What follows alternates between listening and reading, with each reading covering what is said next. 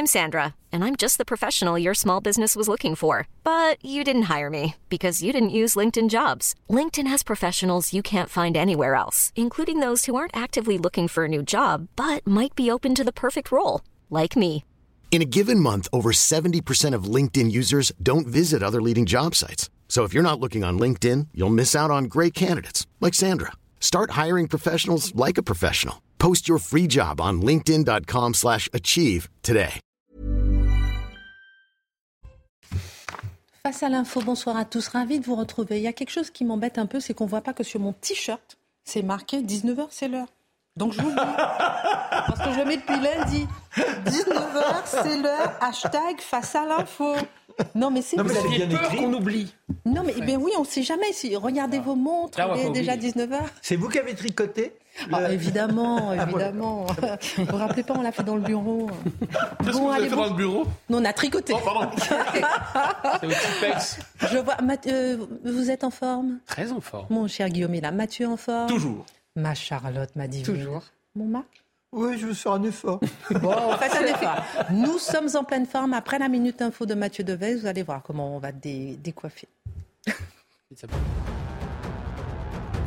Le gouvernement durcit le ton à la veille de la première journée de mobilisation contre la réforme des retraites. Au sortir du Conseil des ministres, Olivier Véran appelle les opposants à ne pas bloquer le pays. Le porte-parole du gouvernement leur demande également de manifester pacifiquement. Manifestation, école fermée et train au compte-gouttes, la France s'apprête à vivre demain une journée mouvementée.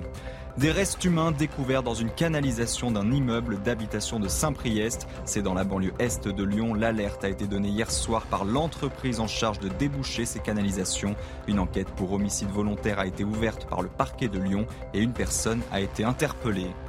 Microsoft va licencier environ 10 000 employés. Le géant informatique américain invoque la conjoncture économique et les changements de priorité de ses clients. Microsoft va ainsi licencier un peu moins de 5% de ses effectifs d'ici fin mars.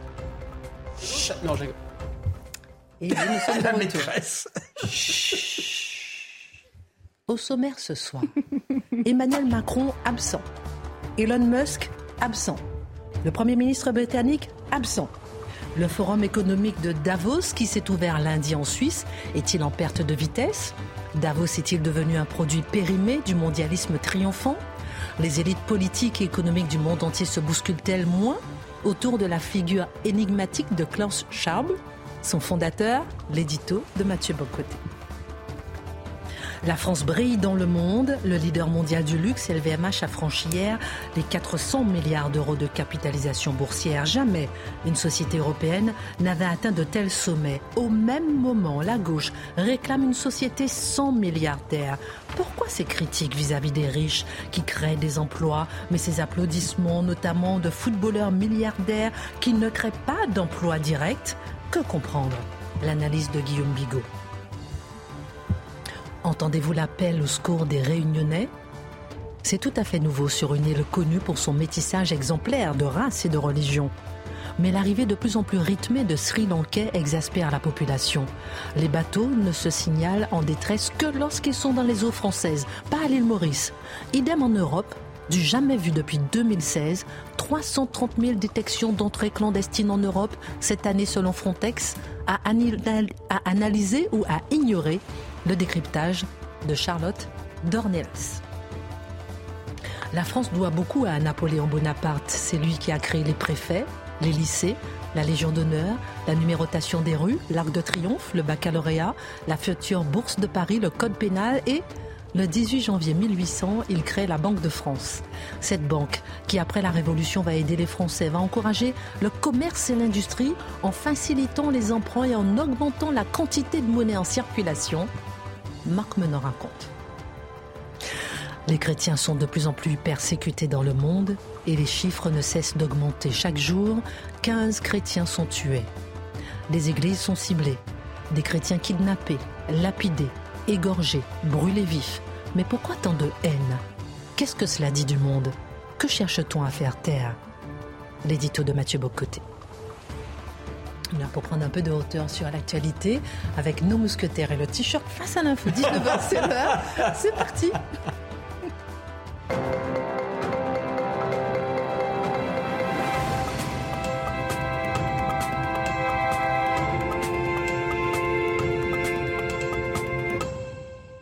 Le sujet du jour, le débat du jour, j'ai envie de vous entendre sur ce sujet, alors que la France s'agite.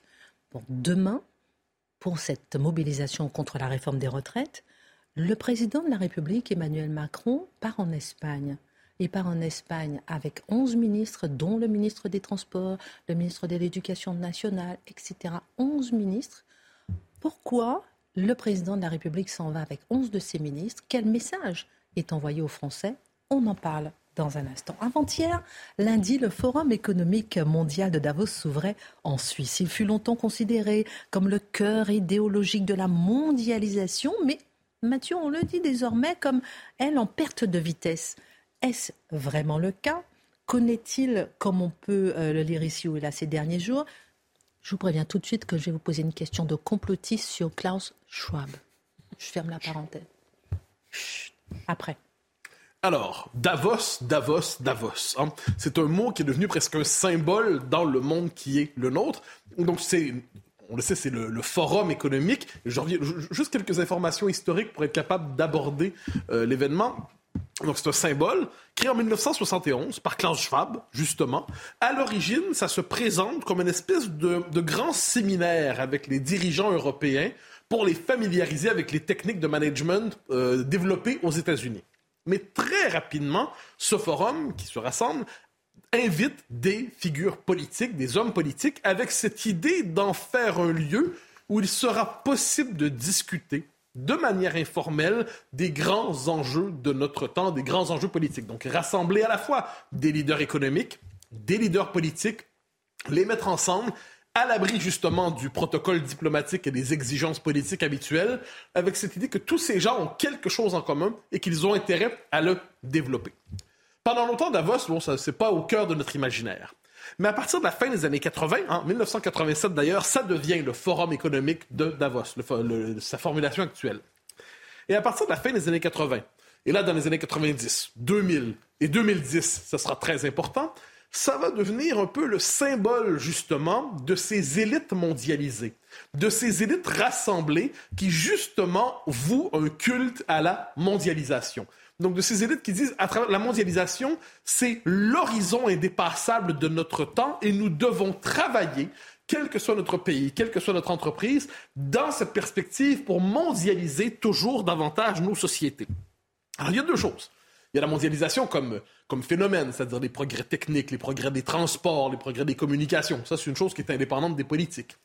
Mais il y a la mondialisation comme projet, c'est-à-dire faire tomber les frontières, célébrer l'interchangeabilité des peuples, traiter simplement comme des, des populations qui peuvent migrer comme ci, comme ça, sacraliser le droit international et disqualifier la souveraineté nationale. La mondialisation comme projet ne se construit pas à Davos. Évidemment, il y, a des instances de pouvoir mille fois plus nombreuses. Mais elle se visibilise, si je peux me permettre la formule, elle se rend visible à travers ce qu'on pourrait appeler l'idéologie davosienne.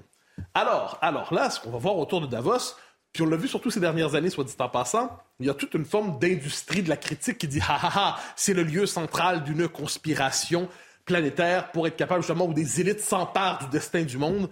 Et euh, Davos, ce serait le cœur finalement politique d'une conspiration planétaire. Bien sûr que non. On laisse de côté ce type d'explication un peu facile, mais s'il n'y a pas de conspiration Davos, évidemment, il y a une idéologie davosienne. Donc Davos, ce que j'entends par là, c'est fin des nations, fin des États, remplacement du politique par l'économie, remplacement du politique par le droit, dissolution des frontières et avec cette idée aussi une forme d'optimisme technologique un peu étrange, sacralisation des marchés.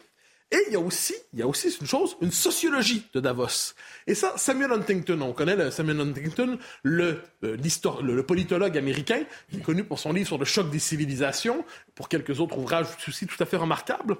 Il s'est intéressé, lui aussi, à la sociologie de Davos, et il s'est intéressé notamment à ce qu'il appelait l'homme de Davos. Alors, quel est l'homme de Davos selon lui? C'est dans un article qui est paru de mémoire dans National Interest, une revue de politique étrangère américaine.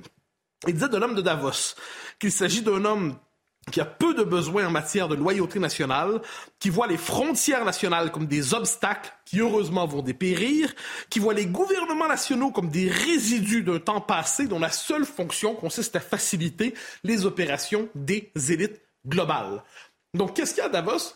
Il y a cette idée finalement qu'on rassemble des élites qu'on doit détacher mentalement et culturellement de leur propre peuple, de leur nation, de leur cadre, pour créer cette espèce d'élite globale, d'élite mondiale, qui se sent appelée quelquefois à sauver le monde. Donc, on est tellement éclairé, on est tellement intelligent, on est tellement brillant, on est tellement riche, on est tellement tout. Eh bien, nous, nous sommes finalement la classe porteuse de la rédemption de l'humanité. Et de ce point de vue, ça a l'air quelquefois d'un séminaire de très puissants et de milliardaires qui discutent entre eux pour savoir comment ils vont sauver le monde. Il n'est pas certain toutefois que leurs intérêts croisent exactement ceux des peuples dont ils proviennent. Je vous poserai ma question tout à l'heure sur Klaus Schwab, mais je le disais en titre, Emmanuel Macron n'y est pas. Le Premier ministre britannique n'y est pas, Elon Musk n'y est pas. Est-ce que c'est pour ça euh, qu'on dit que le forum est aujourd'hui fragilisé? Alors, Ce sont tout autant de symptômes, sans le moindre doute. C'est-à-dire, il était une fois, il n'y a pas si longtemps que ça, être à Davos, c'était le signe de sa réussite. Dans, dans les élites de la mondialisation, hein, il y a des gens qui disaient autrefois, si vous n'avez pas une Rolex à 50 ans, vous êtes un raté. On pourrait dire que dans, dans le cadre des élites de la mondialisation, si vous n'êtes pas invité à Davos avant 40 ans, vous êtes un fichu raté. De ce point de vue, c'est notre cas à tous ici, évidemment. du moins, je le crois. Euh, donc, ce qui est intéressant, donc, c'est un lieu d'adoubement des nouvelles élites. C'est un lieu où, lorsqu'on y est invité, c'est comme si vous rejoignez le club des tout-puissants. Mais là, aujourd'hui, effectivement, des gens s'en détachent un peu. Question de circonstances, évidemment. Les circonstances font en sorte qu'on peut ou non se rendre à un tel sommet. À un tel forum, dis-je. Mais il y a aussi le fait que l'idéologie davosienne, l'idéologie de la mondialisation à tout craint, l'idéologie de la mondialisation qui doit s'imposer à tous comme l'horizon indépassable de notre temps, c'est une idéologie qui est aujourd'hui en décomposition un peu partout dans le monde, sauf peut-être en Occident. Mais j'y reviens. C'est quoi le thème de Davos cette année? Hein? Le thème ah. coopérer dans un monde fragmenté. Donc là, il y a la reconnaissance, ce qui n'était pas le cas ces dernières années, d'une fragmentation du monde qui n'est pas que temporaire, qui n'est pas que circonstancielle. Si vous regardez Davos au début des années 2000, au moment de l'invasion de l'Irak par les États-Unis, il y a des désaccords entre les Européens et les Américains. On se demande est-ce que Davos va tenir? Mais là, aujourd'hui, on n'est plus dans un désaccord de circonstances. On se dit est-ce que le monde tient encore véritablement? Et c'est quoi le monde tel qu'il se présente aujourd'hui? Guerre en Europe avec la question de l'Ukraine, donc des enjeux euh, géopolitiques de fond, la montée de la Chine, les populismes qui émergent et qui remettent en question en fait l'idéologie de la mondialisation heureuse. Mais au-delà de ça, il y a quelque chose aussi qui se fracture sous nos yeux. C'est cette idéologie, cette philosophie même du primat absolu de l'économie, du primat absolu de l'économique. Quelles sont les années présentes d'un point de vue Parce que toute conception, toute philosophie politique repose sur une conception de l'être humain. Qu'est-ce qu'on redécouvre ces années-ci? Que l'être humain est un animal politique, un animal religieux, un animal culturel, un animal identitaire. Autrement dit, cette idée qu'on aurait une forme d'horizon indépassable d'une humanité qui est enfin rassemblée par la prospérité globale, eh c'est juste faux. Ça ne correspond pas à une juste lecture des êtres humains. Si vous ajoutez à ça en plus que la, prospérité est de moins en moins au rendez-vous, eh cette idéologie se décompose sous nos yeux. Donc, c'est comme si, d'une certaine manière, euh, Davos, c'est une église, avec une image, qui voit sa révélation, sa, prophétie déconstruite par les événements. On a annoncé quelque chose et c'est le contraire qui se passe. Dans ces moments-là, il y a aussi, j'y reviendrai, la possibilité de se radicaliser soi-même. Moins la prophétie s'accomplit, plus je dois m'y accrocher. Mais j'y reviendrai. Cela dit, qu'est-ce qui se passe en ce moment à Davos? Eh bien, un choc, encore une fois, je l'évoquais, mais sur un autre thème, entre les Européens et les Américains. Les Américains, on dit qu'ils sont dans leur politique de démondialisation en ce moment.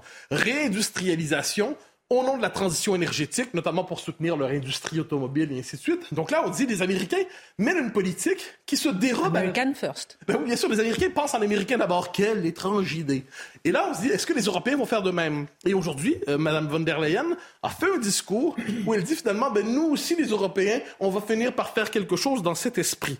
Euh, on... donc une forme de riposte européenne. On peut attendre probablement, mais donc on voit qu'au cœur même de Davos, il y a cette espèce de fracture qui est visible aujourd'hui autour de ce qu'est la mondialisation. On constate que les États ne veulent pas toujours s'y soumettre autant. J'aimerais bien comprendre aussi pourquoi on n'en parle pas beaucoup dans les médias de Davos. Avant, on en parlait très régulièrement. J'ai trop de questions, mais la crise de la mondialisation annonce-t-elle la fin de l'idéologie mondialiste? Ah, eh bien c'est la question centrale, et je dirais non, hélas, pas en Occident. Quand on regarde les élites occidentales, on a quelquefois l'impression aujourd'hui, surtout la technocratie par exemple de l'Union européenne, on a l'impression d'être devant la catégorie de bureaucrates ou d'idéologues soviétiques qui, en 1988, pouvaient se dire on peut encore sauver le communisme, il suffit d'y être fidèle et de le pousser encore plus loin. Donc l'histoire avait désavoué leur projet. Je ne dis pas que l'Europe ou l'Occident, c'est l'équivalent structurel de l'URSS, évidemment. Je dis simplement qu'on est devant un entêtement idéologique semblable. Donc, ailleurs dans le monde, aujourd'hui, la Chine, aujourd'hui, manifestement, on pensait que la Chine rejoindrait le club des démocraties libérales heureuses et réconciliées en devenant prospère. C'est pas exactement ce qui s'est passé. Quand on regarde aussi, l'Afrique émerge et elle ne renonce pas à son identité lorsqu'elle émerge. D'autres pays, donc finalement, les Occidentaux sont les seuls aujourd'hui, d'étrange manière, à s'accrocher comme des désespérés à une idéologie partout désavouée. Donc, comme des vieux bureaucrates soviétiques qui continuaient à répéter Marx, Marx, Marx, Lénine en 1988, eh bien, nous, ça continue de répéter état de droit, état de droit, état de droit, fin des frontières, fin des frontières, fin des frontières. L'immigration est une richesse, la diversité est une richesse en toutes circonstances, alors que le réel le désavoue. Donc là, on est devant une espèce d'idéologie qui se radicalise au moment où le réel le désavoue. Par ailleurs, par ailleurs, Davos est revenu dans l'actualité il y a à peu près deux ans et demi autour de ce personnage, Klaus Schwab, dont vous me Ah, j'ai une question, j'ai une question. Ben alors allez-y. Vous voulez? Ah, ben. Non, mais terminez ensuite, je termine. Ah ben, il faut Un voir. Une petite phrase, ensuite je Qu'est-ce qui s'est passé au moment de la, de la pandémie, on s'en souvient? Eh bien, Schwab, Bon, bah, allez, je pose ma question. Allez-y, allez-y. Non, mais moi, ce que je veux comprendre, c'est pourquoi, justement, euh, Schwab est aussi souvent cité. Pourquoi est-ce qu'il est aussi critiqué On a l'impression que c'est une sorte de monstre, devenu un monstre pour certains. Est-ce que c'est uniquement pour des complotistes? Qu'est-ce qu'il représente aujourd'hui? Vous voyez, beaucoup de questions derrière. Ce nom, c'est un- un- j'ai l'impression que c'est un nom qu'on qu'on- qu'on jette comme ça, mais qui est lourd de signification Je aujourd'hui. pense que c'est l'homme qui incarne l'idéologie davosienne. C'est lui qui est à l'origine de tout cela. Et Mais pas un- que.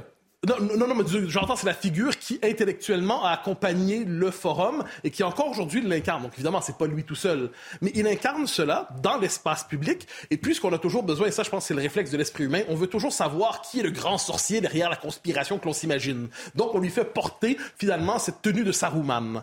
Cela dit, cela dit, il y a chez lui une vraie. euh, on peut dire qu'à travers les travaux de Klaus Schwab, à travers, on peut voir la mise à jour régulière de l'idéologie mondialiste. Et son dernier livre, qui a fait 30 ans parler pendant la COVID, The Great Reset, la grande réinitialisation, qu'est-ce qu'il nous disait? Il nous disait pas on va abolir le monde. Non. Ce qu'il disait, c'est chaque crise doit nous permettre quelquefois de remettre le monde à neuf. La crise de la COVID, c'est l'occasion de réinitialiser. Donc, on s'en réjouit pas, on n'en est pas heureux, mais c'est l'occasion de réinitialiser l'ensemble de nos systèmes, une forme de de logique de la table rase. Et de ce point de vue, on peut dire que Davos, du premier jour au dernier, encore aujourd'hui, demeure fidèle à cette idéologie de la table rase, cette idéologie révolutionnaire qui consiste à dire qu'on doit repartir le monde à zéro pour le refonder sur les bases du marché ou d'une certaine conception dénaturée du libéralisme. Quoi qu'il en soit, ce qui se passe à Davos n'est pas inintéressant et Klaus Schwab est un personnage énigmatique et quelquefois critiquable. Un jour, on reviendra encore, parce que j'ai d'autres questions, mais bon, il y a trop de sujets ce soir. Merci infiniment. En tout cas, ça a le mérite d'être très clair. Guillaume Bigot, à Davos, justement, 200 millionnaires Mm. de 13 pays différents demandent aux dirigeants mondiaux d'être plus taxés. J'aime bien parce que Bruno Le Maire les a invités immédiatement à venir en France, pays qui taxe le plus les riches. La gauche radicale française veut aller plus loin et réclame une France sans milliardaires. Beaucoup se demandent si elle n'est pas en contradiction cette gauche radicale, en aimant détester les riches qui créent des emplois, comme Bernard Arnault, et en osant critiquer les stars millionnaires du football.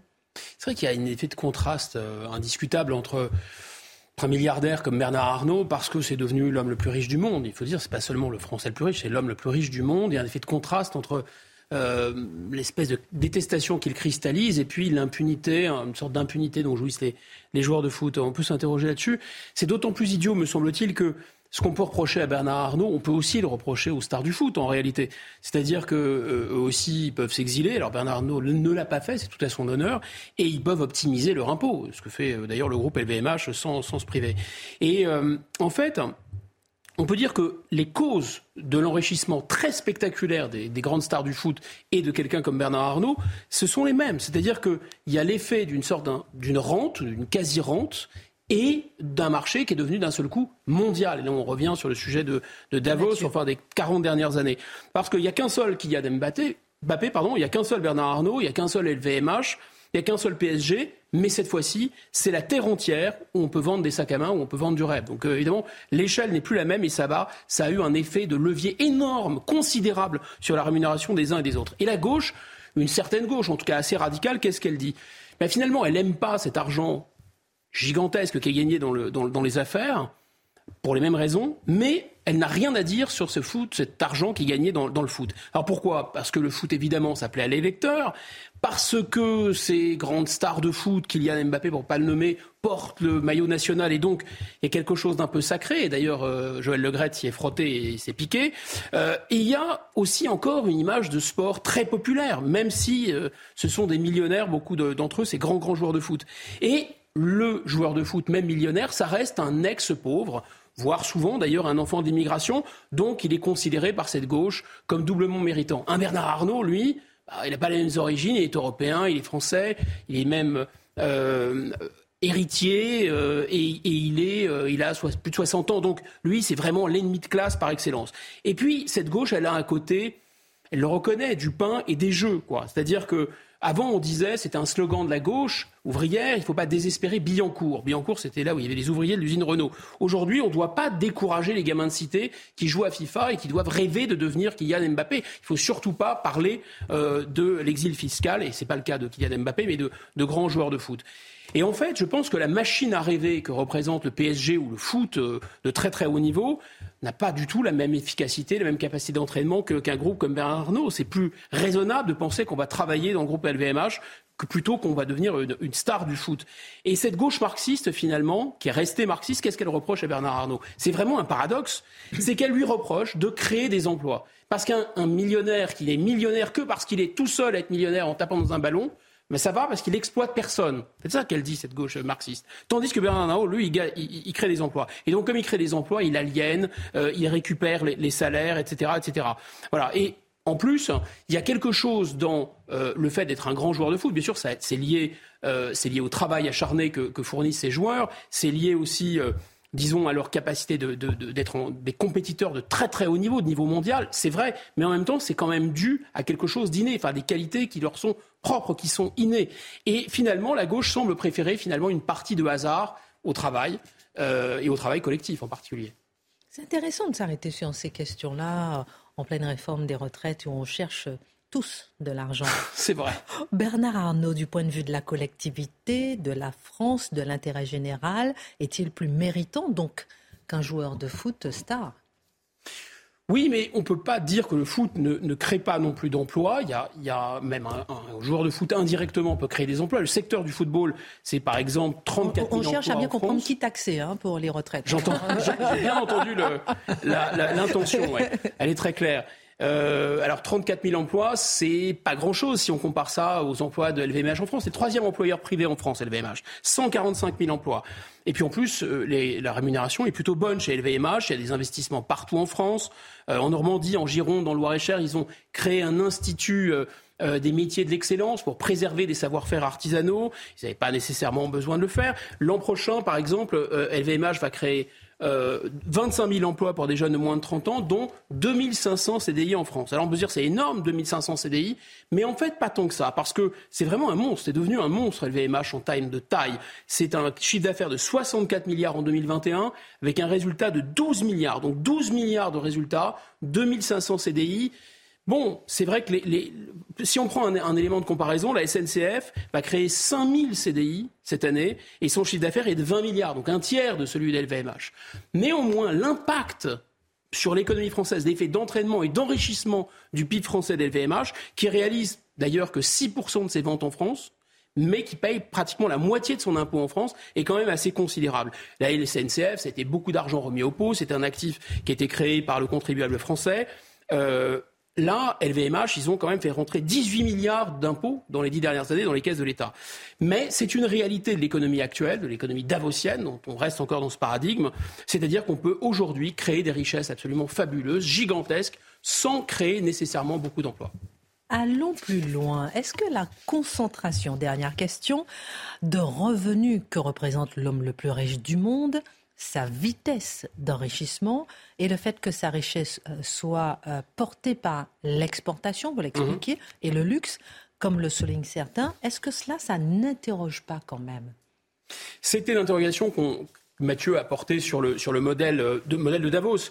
Et il faut bien dire que ce n'est pas personnellement la faute de Bernard Arnault, d'avoir bénéficié d'un mécanisme qui est celui de la mondialisation. Et bien sûr que ce, ce mécanisme de la mondialisation, il a érodé le pouvoir d'achat des classes moyennes dans les pays développés et il a créé un effet de levier considérable dans les pays en voie de développement. Il a créé une classe d'hyper riches, d'ailleurs, dans ces pays en voie de développement. Et une entreprise comme LVMH, évidemment, elle a bénéficié complètement de ça. Elle est au cœur de ça. Tant et si bien qu'aujourd'hui, bien, euh, une secrétaire, alors pas n'importe quelle secrétaire en Chine, dans une grande entreprise à Shanghai, par exemple, peut s'acheter un sac LVMH. Ce qu'un médecin généraliste en France ne peut plus faire. Ça, c'est vrai. Et cette mondialisation, elle a eu aussi comme effet de concentrer et d'écarter les revenus. C'est indiscutable. Il y a d'ailleurs un lien entre le succès du luxe et la concentration des revenus dans le monde. C'est indéniable. Il y a un adage économique qui dit lorsque le bâtiment va, tout va. On ne peut pas vraiment dire lorsque le luxe va, tout va. Tout ne va pas en réalité. C'est presque le symptôme d'une déformation des revenus. J'ai même marqué une pause pour que vous puissiez terminer en beauté sur le sujet, euh, pour ne pas se précipiter. On marque une pause et on revient dans un instant, toujours pour comprendre un petit peu euh, est-ce qu'on a besoin ou pas euh, d'une France sans millionnaires. À tout de suite. Non mais regardez, c'est marqué. Il m'a dit de montrer le t-shirt. je tiens les paris, je montre le t-shirt. Allez, la minute info, Mathieu Devez. Et je reviens hein, avec vous. J'ai une question encore, Guillaume Bigot. Plus de 10 000 policiers et gendarmes seront mobilisés demain lors des manifestations contre la réforme des retraites. Gérald Darmanin l'a annoncé ce matin. Ils seront 3 500 à Paris pour assurer la sécurité. Selon le ministre de l'Intérieur, les autorités s'attendent à la venue d'un petit millier de personnes qui pourraient être violentes. Pas de mobilisation forte en revanche dans le privé contre cette réforme des retraites. Ce sont les mots de Geoffroy Roux de Bézieux, le président du MEDEF. Selon lui, les salariés du privé sont davantage préoccupés par la dégradation de leur pouvoir d'achat que par la réforme des retraites. Trois personnes sont mortes dans un incendie à Rambouillet. Le feu s'est déclaré ce matin dans un appartement de cette commune des Yvelines. Selon les premières constatations médico-légales, des violences ont été exercées sur l'adolescent retrouvé mort. Son corps se trouvait auprès de ceux d'une femme qui pourrait être sa mère et d'un enfant qui pourrait être sa sœur. Une enquête a été ouverte pour meurtre et destruction volontaire. Nous étions en train de nous demander avec Guillaume Bigot, euh, nous poser plein de questions à l'heure de la réforme des retraites, qui taxait, euh, est-ce que ce sont les millionnaires comme Bernard Arnault ou bien les joueurs de foot euh, voilà, il y en a qui créent des emplois, d'autres non. Voilà, on, essaye de réfléchir autour de tout ça. Dernière question, conclusion en quelques secondes. Est-ce que LVMH finalement n'est pas l'arbre qui cache la forêt dans toute cette histoire de un peu, c'est quand même euh, un succès retentissant, extraordinaire et planétaire dans une France qui est largement désindustrialisée. D'ailleurs, on l'a dit, donc il y a un effet vitrine avec LVMH c'est certain. Et on a quelques fleurons comme ça du luxe et du tourisme, quelques secteurs de pointe, mais qui cachent, c'est un peu, c'est un, peu un, côté cache-misère. Et encore une fois, ce n'est pas parce que il y a eu cette mondialisation, qui a eu ces effets-là par ailleurs, qu'LVMH euh, a, uniquement pu créer euh, ces emplois. D'ailleurs, il y a peu d'emplois qui sont créés qui sont créés par LVMH. Donc ce n'est pas vraiment la capacité à créer des emplois. Et d'ailleurs, vous posez la question des impôts, mais ils en payent des impôts. Euh, c'est plutôt le fait que LVMH a réussi en mettant en avant la qualité et la France. Et ça, c'est assez original. C'est finalement, on s'en rend pas compte, mais c'est une des rares entreprises, grandes entreprises françaises, qui mettent en avant l'image de la France, qui associe l'image de la France à son succès, parce qu'elle fait de la France finalement une clé de succès. Et c'est assez valorisant finalement. Et ça marche, surtout ça fonctionne. Et deuxièmement, c'est une des rares grandes entreprises qui met en avant la notion de qualité. Il y a une, une intelligence assez remarquable à avoir su mêler qualité, quantité, garder un effet de prestige, un effet de luxe en réussissant une production à très grande échelle. Et finalement, c'est le contraire de ce que recommande l'alliance assez débile du management comptable et la bureaucratie, euh, voilà, souvent davosienne ou bruxelloise, qui recommande dans les entreprises comme dans les services publics de baisser les coûts partout en fait dans la société française. Et avec la complicité de notre gouvernement, il y a une sorte de guerre à la qualité, qui est une guerre à l'exigence. Donc on préfère euh, le fusil allemand, c'est moins cher au FAMAS. On préfère les grands films, enfin on préfère les, des, navets pas chers financés par des avances sur recettes. La qualité, la grande qualité du cinéma français, c'est loin derrière nous. Il y avait une recherche médicale de pointe dans les CHU. On ferme désormais des lits. On démantèle la police judiciaire pour faire du chiffre on vise en fait d'une certaine façon la médiocrité. Et je pense que la France, profondément, c'est la qualité. Et en bradant la qualité pour baisser les coûts, eh bien, on brade la France. Le succès d'LVMH, c'est tout le contraire de ça. Merci beaucoup pour votre analyse, euh, mon cher Guillaume. Dans un instant, avec vous, Mathieu, on parlera des, chrétiens qui sont persécutés dans le monde. C'est intéressant, on va voir rapidement euh, que la, carte des chrétiens qui sont euh, persécutés dans le monde correspond A à la carte des problèmes de liberté d'expression euh, dans le monde, si on peut voir les deux cartes. C'est intéressant de se poser un peu euh, euh, la question sur cette chrétienté. Qu'est-ce que ça cache, la persécution des chrétiens? On en parle avec vous dans quelques instants. Avant tout, l'île de la Réunion, connue dans le monde pour son adaptabilité à l'immigration, à la créolisation, fait nouveau cri à son tour avec l'arrivée massive de Sri Lanka aux frontières, ma chère Charlotte. C'est intéressant parce qu'on va voir sur la carte. Hein. les bateaux quittent le Sri Lanka, passent devant l'île Maurice silencieusement, mais ne se déclarent pas en détresse. Lorsqu'ils sont en eau française, à l'île de la Réunion, là, ils se signalent en détresse. Donc de la même façon, les récents chiffres de Frontex nous annoncent 330 000 détections d'entrées clandestines en Europe cette année du jamais vu depuis 2016. Est-ce qu'il est possible, Charlotte, d'expliquer cette augmentation considérable, que ce soit sur l'île de la Réunion ou ailleurs, justement, euh, de cette euh, immigration? Alors, on va commencer par l'île de la Réunion parce que, en effet, c'est assez particulier dans la mesure où ça n'est pas dans l'espace Schengen, donc ça n'est pas la question européenne. C'est d'ailleurs assez intéressant de voir que euh, la France a du mal à gérer sa politique migratoire même sans l'Union européenne, même sans la Commission européenne. Donc euh, là, on pourrait peut-être commencer par là en se disant euh, que, là, pour le coup, on a les mains complètement libres, la souveraineté est totale sur la gestion de l'immigration, mais mais, mais, on invoque en premier lieu les traités que nous avons signés, quand bien même ils ne nous engagent pas euh, hors de l'Union, hors de l'espace Schengen, pardon. Mais on va voir quand même que Mayotte, où c'est beaucoup plus ancien, où c'est un sujet où la France s'affranchit des règles qu'elle s'impose ailleurs. Donc il y a une schizophrénie totale dans la gestion euh, de l'immigration en France, c'est-à-dire qu'elle refuse, par exemple, à la Grèce, par le biais de la Commission européenne, elle, elle, elle tacle la Grèce sur le refoulement, vous savez, des bateaux, ce que la France fait à Mayotte avec les bateaux qui arrivent, où on laisse débarquer les gens, on les remet dans le bateau et on les renvoie dans le pays d'origine. C'est exactement ce que les ONG et donc la Commission européenne avaient, avaient reproché à la Grèce et ce qui avait fait démissionner, souvenez-vous, le patron de Frontex. Donc vous voyez qu'il y a une schizophrénie totale et quand on nous oppose, quand on pose des questions, quand on nous oppose le grand cœur, le respect de l'état de droit, c'est euh, euh, ce sont des fadaises. On ne les respecte pas nous-mêmes quand la situation l'impose. Ce qui est intéressant dans le cas de la Réunion, comme de Mayotte, comme de la Guyane, c'est qu'on a l'impression. On va voir la carte d'ailleurs pendant que vous parlez. On a, parce que enfin, les, les, les trois, en l'occurrence, euh, s'affolent de, de l'immigration complètement dingue qui arrive. Alors évidemment, euh, là, sur le schéma, c'est extrêmement clair que la France euh, est particulièrement attractive hein, quand on dit que c'est un aimant pour l'immigration pour X raisons, notamment de, de protection, euh, d'aide financière, etc. Bon, c'est évidemment très clair ici. C'est très clair aussi en Guyane. C'est très clair euh, également à Mayotte. Mais simplement, on voit que les journalistes français s'y intéressent beaucoup moins. Sans doute parce qu'il n'y a personne à blâmer, en tout cas pas dans les codes habituels. C'est très difficile d'expliquer que toute l'inquiétude devant l'immigration se résume à une question de racisme. À La Réunion, on n'y arrive pas. À Mayotte, on a du mal. C'est beaucoup plus compliqué. Donc, ce qu'on fait, c'est qu'on les abandonne. On n'en parle pas. Et on se dit, puisque l'immigration, c'est un problème de xénophobie et de racisme, bon, bah là-bas, du coup, on comprend plus. Donc, on va pas s'en occuper. Et là-bas, euh, pourtant, ils appellent très clairement au secours. Donc c'est intéressant sur ces, différents sujets. D'abord, la France euh, euh, contrevient aux propres règles qu'elle s'impose dans le cadre de l'Union européenne. Et ensuite, les journalistes français euh, ont laissé leur indignation de côté parce qu'ils ne, savent pas le traiter de manière idéologique.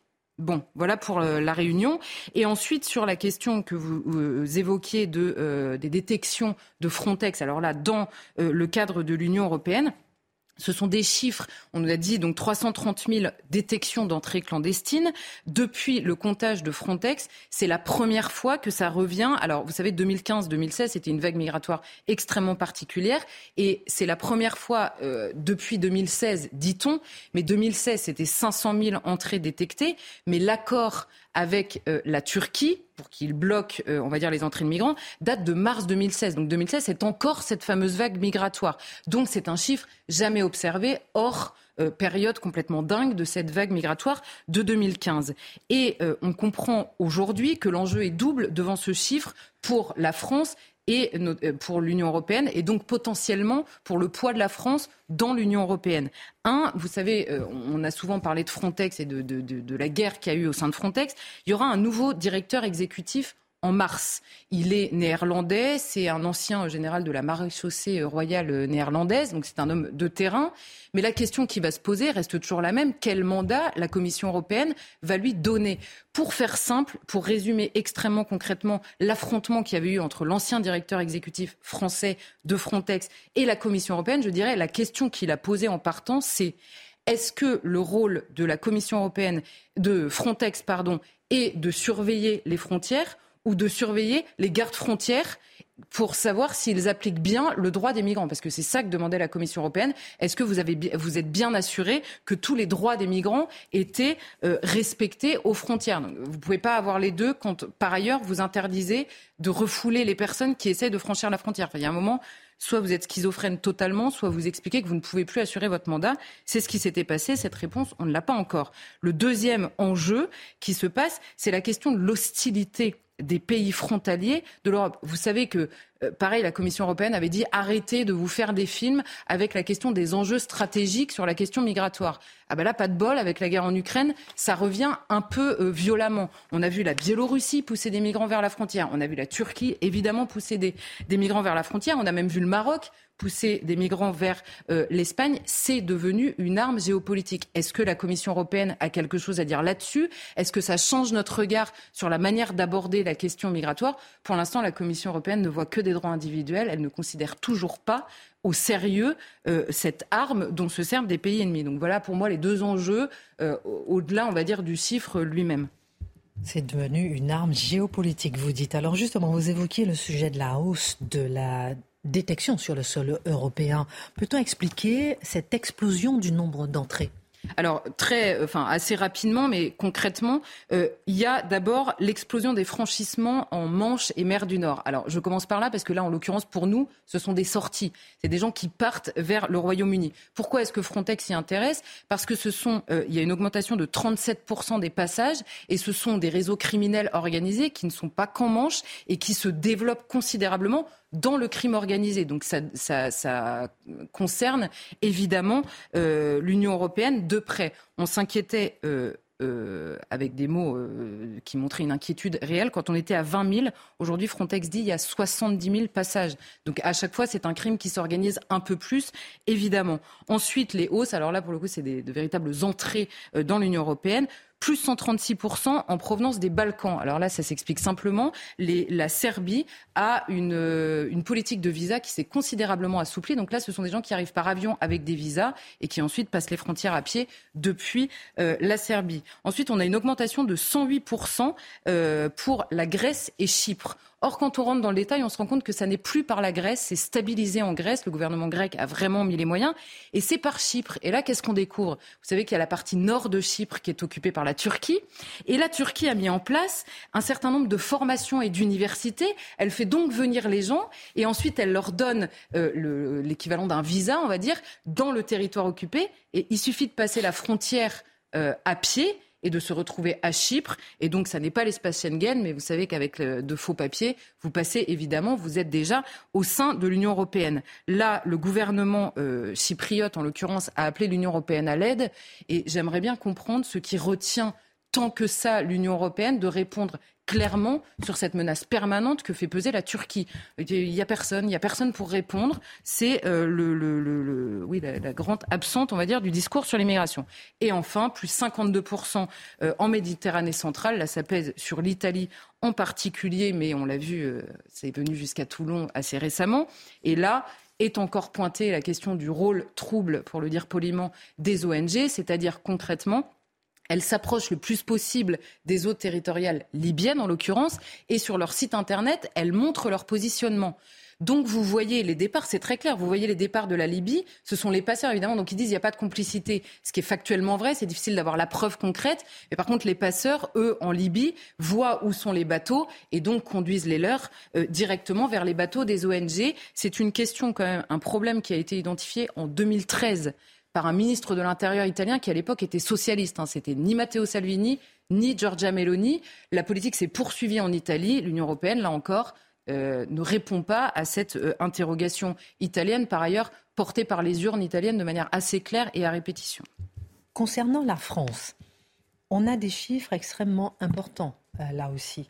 On parle de 130 000 demandes de visa cette année.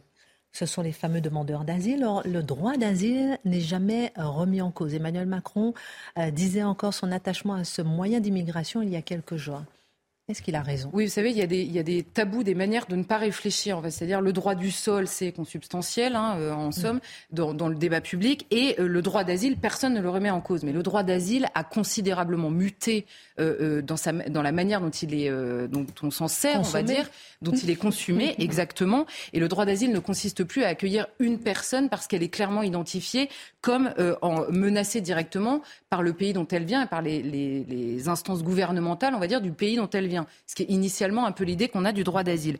Dans les faits, vous avez par exemple dans la Convention de Genève, je vais vous donner un exemple, vous avez les groupes sociaux menacés dans le pays. Et ça s'est considérablement augmenté. Donc aujourd'hui, c'est les femmes menacées de mariage forcé, menacées d'excision, euh, les, les, les, personnes euh, euh, homosexuelles, LGBT menacées. Genre concrètement, si vous prenez tout ça, vous avez les trois quarts du monde en fait qui est potentiellement éligible au droit d'asile. Donc ça ne veut pas dire que c'est pas vrai de leur point de vue.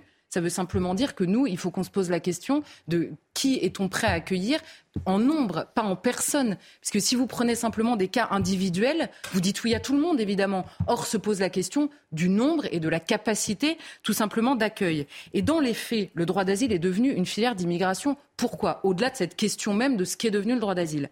Les personnes qui rentrent et qui sont demandeuses d'asile, puisque l'on parle ainsi, elles sont d'abord inexpulsables pendant toute la période de leur demande d'asile. Donc elles arrivent en France de manière illégale. Très bien. Ensuite, elles sont prises en charge par les associations, on en a déjà parlé. Et là, on leur dit il faut faire une demande d'asile. Elles font d'abord une demande administrative en préfecture. Elles se retrouvent devant l'OFPRA. L'OFPRA déboute 75% de ces personnes, malgré les critères que je viens de vous dire qui sont considérablement élargis. 75% de ces personnes euh, conseillés là encore par les associations, font appel de la décision de l'OFPRA. Là, elle se retrouve devant la Cour nationale du droit d'asile. Dans cette cour, 75% des 75% sont encore déboutés. Et alors là, il y a deux choses. Un, le Conseil d'État français et c'est ensuite devenu une directive européenne. Mais c'est d'abord le Conseil d'État français a créé la protection subsidiaire. Donc vous avez échoué sur les deux fois. Et là, on vous dit, on va réexaminer votre dossier pour savoir si, d'accord, il n'y a pas de persécution d'État, on a compris, pas par la loi dans votre pays d'origine, mais il y a peut-être une persécution privée. Les persécutions privées, alors là, vous avez euh, la totalité de la planète. Moi, je suis, je suis persécuté par mon voisin euh, qui, qui, me fait une vie d'enfer. Enfin, je veux dire, c'est impossible à vérifier, c'est extrêmement compliqué. Et la protection subsidiaire, c'est deux ans de, régularisation, on va dire, dans le pays. Une fois que vous avez écumé tout ça, qu'est-ce qui se passe Si vous êtes débouté les trois fois, eh bien, vous êtes dans la nature en France et on vous dit vous êtes débouté du droit d'asile. Si vous commettez un délit, vous pouvez obtenir une OQTF. Et ensuite, on connaît par cœur l'histoire. Donc vous voyez que tous les gens qui rentrent, ils sont demandeurs d'asile. Par ailleurs, les délais aujourd'hui, c'est 6 à 2 ans entre le début de la procédure et la fin. Donc pendant tout ce temps-là, vous êtes inexpulsable. Et derrière, pendant ces six, ans, six mois à deux ans, vous avez potentiellement des amis qui vont se mobiliser au moment où vous allez être éloigné. Vous avez euh, potentiellement rencontré quelqu'un, eu un enfant, trouvé un travail. Et donc, euh, d'abord, il y a beaucoup de gens qui sont rendus inexpulsables par ce délai et l'installation dans le pays. Et ensuite, pour ceux qui sont encore expulsables, on sait ce qu'il en est euh, avec les OQTF. Donc vous voyez que tous les gens qui rentrent sont potentiellement protégés, on va dire, par la demande d'asile initiale. Merci euh, beaucoup, ma chère Charlotte. Peut-être qu'un jour, ça serait bien de faire peut-être une comparaison de la façon dont ce que vous expliquez sur le droit d'asile, etc. et tout, par rapport aux, autres pays. Euh, ah bah, oui, par exemple, par exemple, vous voyez, euh, devant la Cour nationale du droit d'asile, il y a trois juges qui examinent. On a un juge qui est issu du Haut Commissariat aux réfugiés, seul pays au monde. On a un juge qui est issu donc d'un organisme militant. C'est pas du tout une comment dire une critique dans ma bouche, mais il est juge sur le droit d'asile. Bon. Non, ça serait intéressant de comparer avec euh, d'autres pays. Merci. La France doit beaucoup à Napoléon Bonaparte. C'est lui qui a créé les préfets, les lycées, la Légion d'honneur. Ça vaut le coup quand même de citer la numérotation des rues, l'Arc de Triomphe, le baccalauréat, la future Bourse de Paris, le Code pénal. Et le 18 janvier 1800, il crée la Banque de France. Cette banque qui, après la Révolution, elle va aider les Français, va encourager le commerce et l'industrie en facilitant les emprunts, en augmentant la quantité de monnaie en circulation. Retournons à ce moment de l'histoire.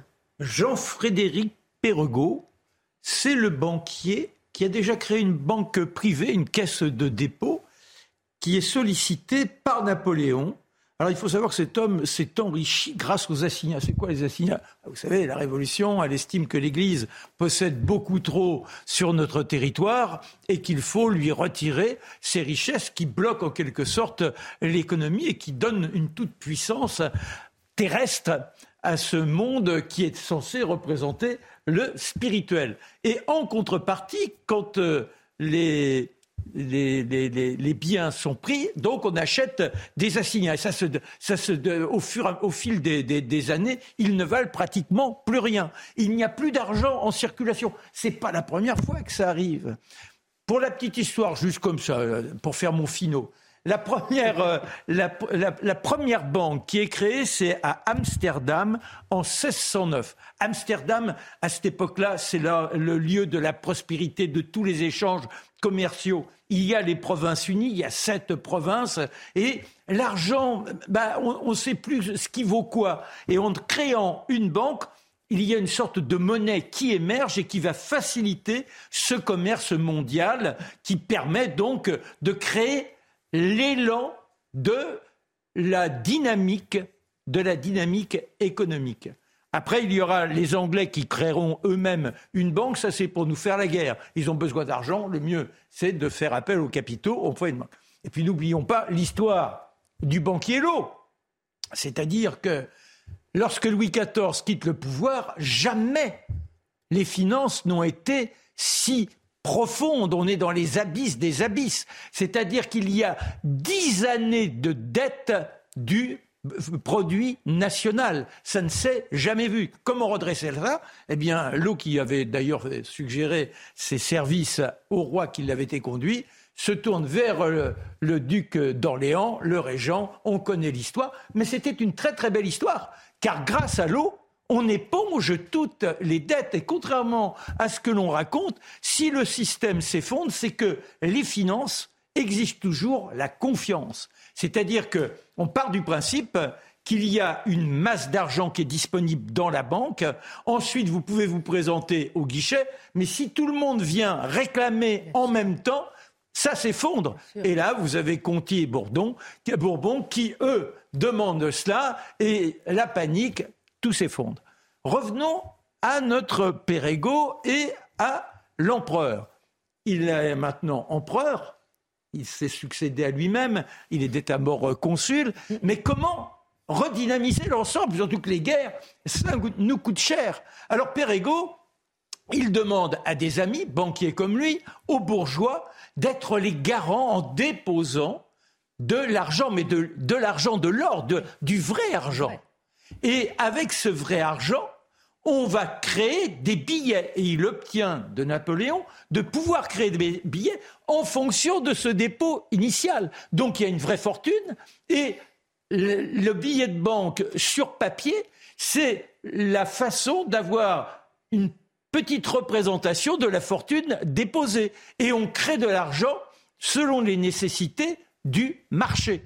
Voilà comment se crée le principe de l'argent qui se multiplie, qui crée la dynamique commerciale. Et pour autant, eh bien, sous Napoléon, ça ne marche pas si bien que ça. Il faut dire que l'État coûte extrêmement cher, non seulement dans les guerres, mais il y a tout le système de corruption, etc., etc.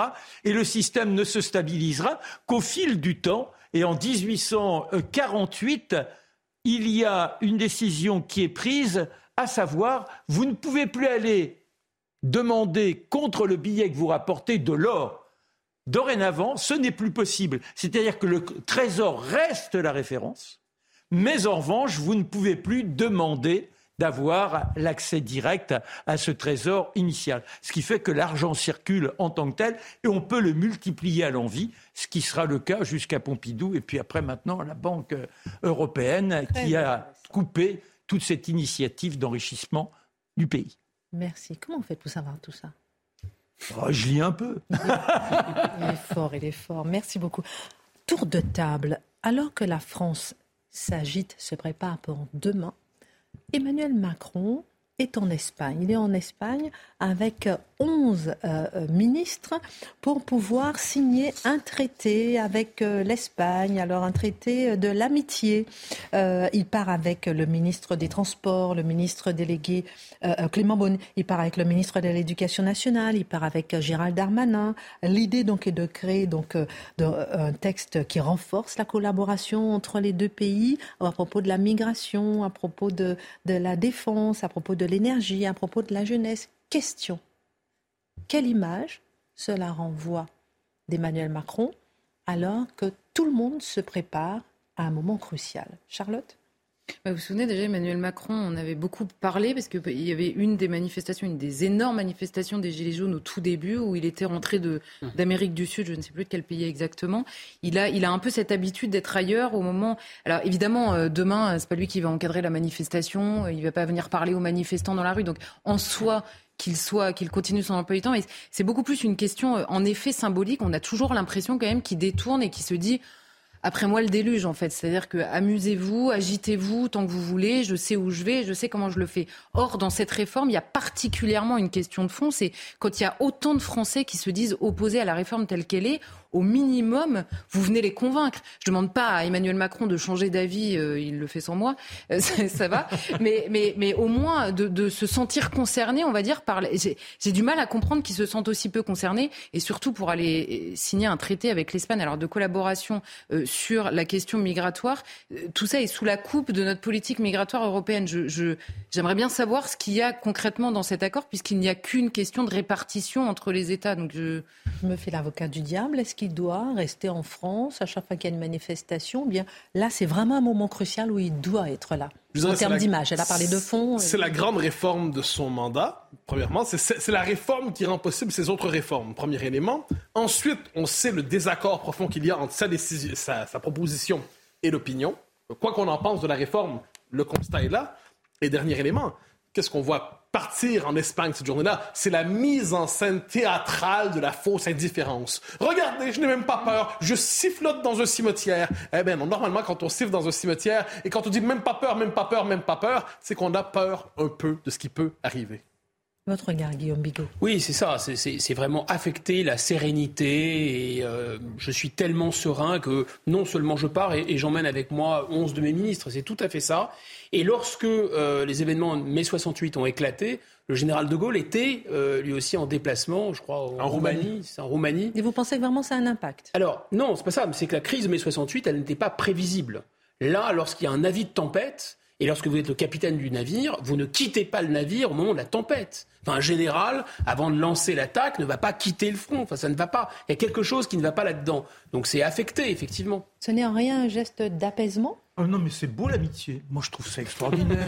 Aimer un peuple, mon frère espagnol, et puis ça, nous rappelle la guerre civile, 1936, etc. Si vous permettez, euh, euh, je vous interromps juste pour rappeler qu'effectivement c'est un traité d'amitié, c'est le troisième traité d'amitié. Le premier a été signé euh, avec l'Allemagne en 1963, le deuxième avec l'Italie en 2021. Oui, alors avec l'Italie, ça, ça, permet à Darmanin de dire c'est salopard d'Italiens, etc. Mais alors ce qui est bien aussi, c'est que non seulement le président s'en va, mais il part avec presque la moitié de son gouvernement. Et parmi qui? Parmi ceux-là, vous avez le ministre de l'Intérieur. C'est-à-dire que demain, il est prévu que des petits, une grande récréation, des gens qui vont venir avec des petits drapeaux. Bah, c'est la fête de l'amitié en Espagne, on, on va s'aimer là sur les grands boulevards. Il n'y a pas le moindre danger de quoi que ce soit. On va même aller voir les CRS, on va les embrasser. Ça va être la grande fraternité française. Donc le ministre de l'Intérieur n'a pas besoin d'être là. Le ministre des Transports, bah, il n'a pas besoin d'être là puisque demain les trains et les métros ils rouleront pas. Alors, ses employés sont de côté, il peut effectivement aller batifoler ailleurs. Non, mais quel est ce monde? Comment peut-on avoir des gens qui se disent responsables et qui ne prennent même pas en considération ce que le peuple est en train de crier? Bien évidemment, il n'est pas là derrière sa fenêtre en disant je, suis en train de vous écouter. Mais quand même, ça ne peut qu'attiser la fureur des plus déterminés. Merci euh, beaucoup pour votre regard. Dernière partie, l'association protestante évangélique Porte Ouverte publie un index mondial de persécution de chrétiens et dans sa nouvelle édition, on y trouve une affirmation forte. Il y aurait 360 millions de chrétiens persécutés dans le monde. Pourtant, on parle bien peu. Et ce qui m'intéresse, Mathieu, c'est À quoi ça sert d'en parler? Bah, D'abord et avant tout, le rappel des faits n'est jamais euh, mauvais. De reconnaître les choses permet ensuite d'agir. Euh, sinon, on fonctionne dans l'idéologie pure. Donc, la question qu'on peut se poser, c'est pourquoi on n'en parle pas dans ce cas-là en particulier? Pourquoi est-ce que la persécution des chrétiens ne nous intéresse jamais vraiment, sauf les associations militantes comme celle-là? Je pense que d'abord et avant tout, ça s'explique de manière très claire. Dans l'esprit commun, le christianisme est la religion de l'Occident, c'est la religion dominante. Le dominant ne peut pas être dominé. Celui qu'on accuse historiquement d'être un persécuteur ne peut pas être un persécuté. Dès lors, le christianisme est structurellement dans une position avantagée. Il n'est jamais dominé que de manière périphérique. Ça ne compte pas vraiment. Premier élément, donc les chrétiens ne comptent pas, ils font pas partie du portrait de notre représentation mentale de ce qu'est un vrai persécuté. Deuxièmement, je dirais qu'à l'échelle de l'histoire récente, euh, la, modernité occidentale entretient un rapport trouble avec le christianisme. On pourrait dire quelquefois, Marc me le pardonnera, que la laïcité, la révolution sont construites aussi sur la persécution des chrétiens. Ensuite, on a fait une forme de paix généralisée, mais il y a un acte de persécution, enfin, il y en a quelques-uns. Et ensuite, donc c'est l'angle mort de l'histoire de la laïcité que de rappeler que la modernité, un peu partout, et en France en particulier, n'a pas été tendre envers les catholiques. Une fois que c'est dit, ce n'est plus en France que ça se joue aujourd'hui. Où est-ce que ça joue? C'est en Afrique pour l'essentiel. Pas seulement, mais pour l'essentiel. Dans trois pays notamment.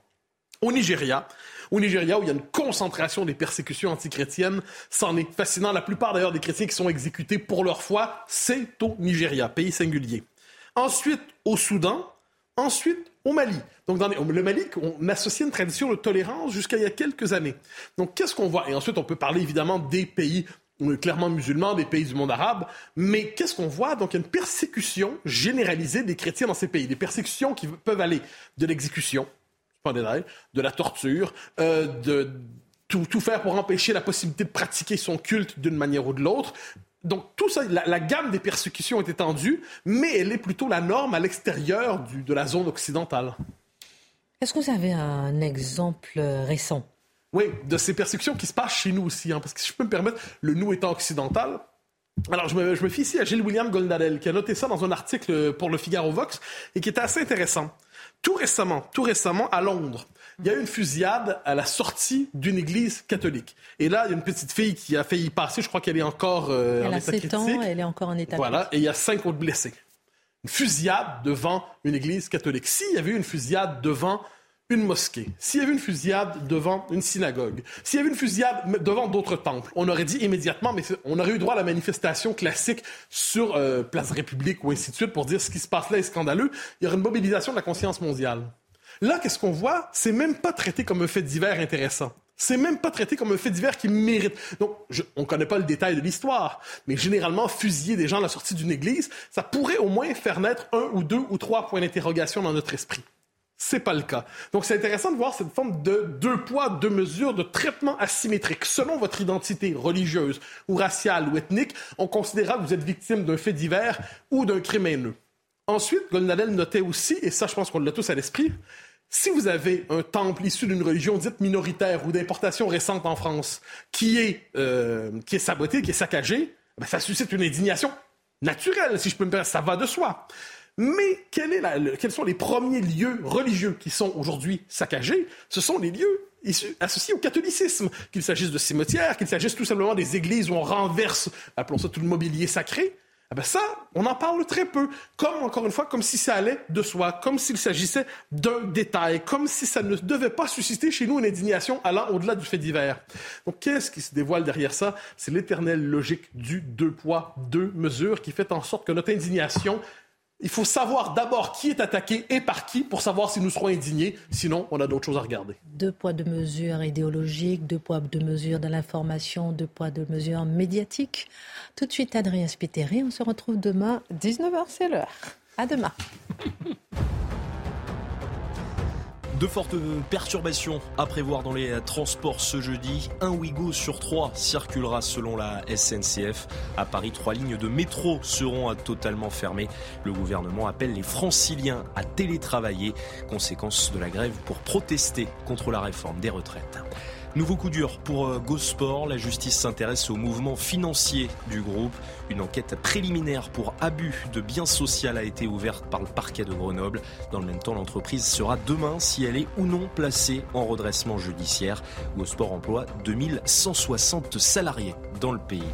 Et puis euh, Vladimir Poutine n'a aucun doute sur une victoire en Ukraine dans sa ville natale de Saint-Pétersbourg. Le président russe a vanté le courage et l'héroïsme de ses soldats sur le terrain. Selon lui, la Russie affronte, je cite, un régime néo-nazi. La victoire sera à nous, a-t-il déclaré.